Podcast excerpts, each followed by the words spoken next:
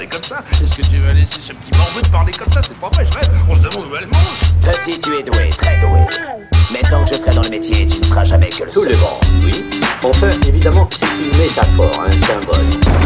On est venu, on l'a vu, il a eu dans le cul Vous l'avez- Qu'est-ce que c'est Nous l'avons Qu'est-ce que c'est? Va-t-il pas faire des Mon père, attendez. Vous aimez le cinéma? Beaucoup. Des sections pour les meilleurs films qu'on passe en ville. Bonjour à tous et bienvenue dans cette toute nouvelle vidéo, première consacrée à l'animation, hein, que ce soit les films ou les séries d'animation qui ont été très nombreuses en 2023. Dans la prochaine vidéo, je reviendrai sur les tops, les flops des films et aussi également le top et flop des séries de l'année 2023. Et enfin, pour la première fois sur la chaîne, un top jeu vidéo. Je ne sais pas encore dans quel ordre sortiront les vidéos. En l'occurrence, n'hésitez pas à me suivre sur les réseaux sociaux, que ce soit Twitter ou Instagram, où je donnerai carrément leur date. La vidéo sera en deux parties. Nous commencerons par le top des séries d'animation et enfin le top des films d'animation. Et il s'agira d'un top 5 dans les deux catégories.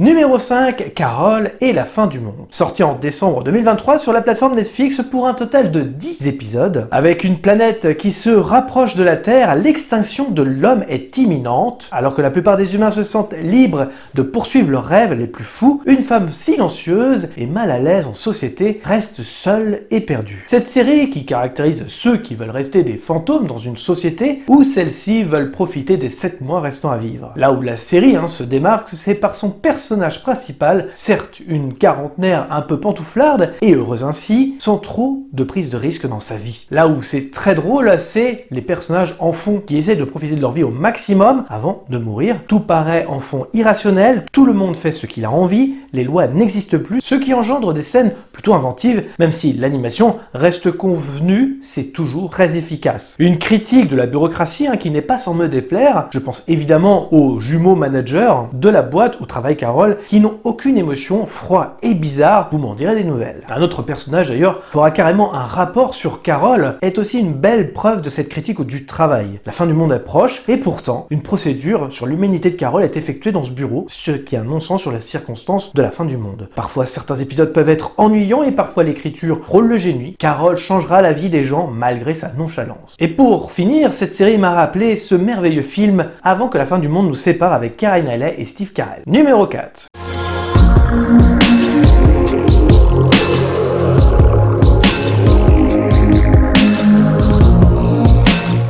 Numéro 4, Capitaine Laserhawk, A Blood Dragon Remix. Sorti en octobre 2023 sur la plateforme Netflix pour un total de 6 épisodes. Dans une technocratie régie par la propagande et la corruption, le super soldat Duff Laserhawk dirige une équipe de rebelles marginaux dans des missions d'infiltration risquées pour survivre. Alors mon amour pour le cyberpunk aurait eu raison de moi, car il rappelle vachement, voire peut-être même pratiquement un plagiat d'un certain cyberpunk Engine Runner. Je vous rassure, hein, ça ne l'égale pas pour autant, Ubisoft s'amuse avec de multiples références jeux vidéo ludiques, tout en étant violent et parfois même étonnant dans les choix qu'il propose. Un Rayman avec un dédoublement de personnalité, dans une violence m'a tué. Totalement loufoque avec une histoire qui tient en plus la route, gigantesque pub à ciel ouvert pour Ubisoft, qui est en difficulté en plus en ce moment, nous rappelle tout de même les différentes créations qui ont fait notre bonheur. Et je ne dis pas non à une saison 2. Et on va passer au numéro 3.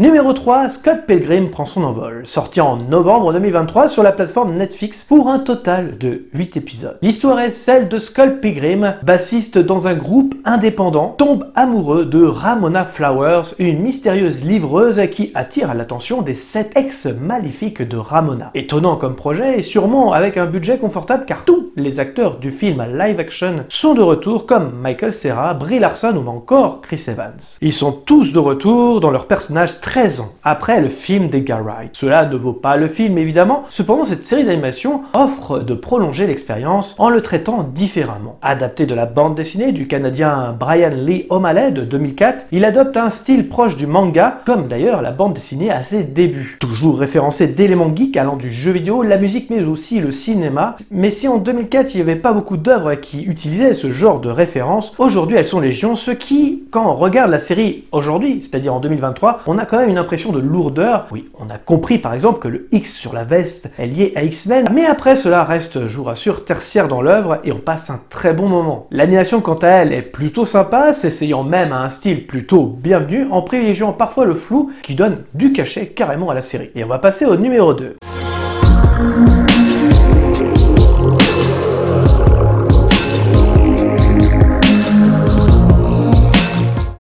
2 de ce top 2023, Rick et Morty, saison 7. Série sortie hein, sur Adult Swim pour un total de 10 épisodes. Rick et Morty sont de retour, fidèles à eux-mêmes, dans cette septième saison. Et les possibilités sont infinies. Où en est Jerry? Il existe une Summer maléfique? Est-ce qu'ils retourneront dans ce bahut un jour? A-t-elle réellement les réponses à ces questions? Rick et Morty restent toujours ingénieux, drôles, avec un humour noir décomplexé. Difficile à chaque fois d'écrire sur la série, car je dis souvent la même chose chaque année dans les tops. Toujours est-il que cette saison 7 est très drôle et ultra référencée. On n'hésitera pas par exemple avec un Predator engagé par un mari jaloux, ou encore une référence à Total Recall avec le personnage de Quato. Bon, euh, j'avoue que dit comme ça, je sais pas si ça vous vend la série. Mais les références ne sont pas gratuites, et toujours au service du gros n'importe quoi. Pour aller toujours plus loin dans l'absurde des aventures de nos deux héros préférés. Et maintenant, vous l'attendez tous, le numéro 1.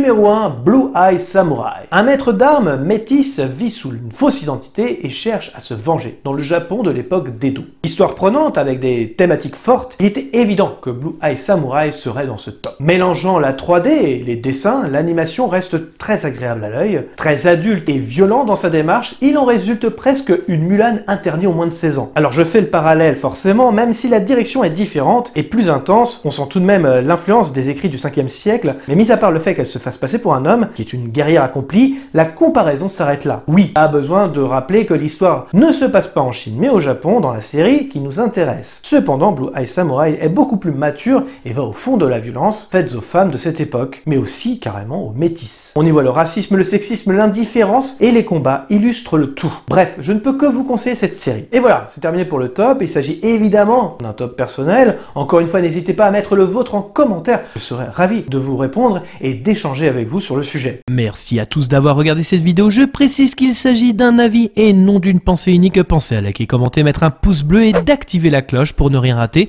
Nous sommes dispo sur les réseaux sociaux Facebook, Twitter, Instagram. Les liens sont dans la description. Nous sommes également disponibles sur toutes les plateformes de podcast. Je vous invite donc à vous abonner, quelle que soit la plateforme, et de laisser un commentaire. Nous y répondrons avec plaisir. Dans tous les cas, rendez-vous dans les salles obscures pour de nouvelles aventures.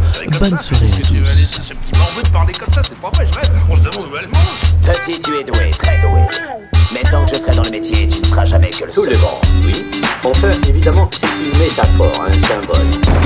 On est venu, on l'a vu, il a eu dans le cul. Vous le- Qu'est-ce que c'est Nous l'avons Qu'est-ce que c'est Ne va-t-il pas faire des Mon père, attendez. Vous aimez le cinéma? Beaucoup. J'ai des exos pour les meilleurs films qu'on passe en ville.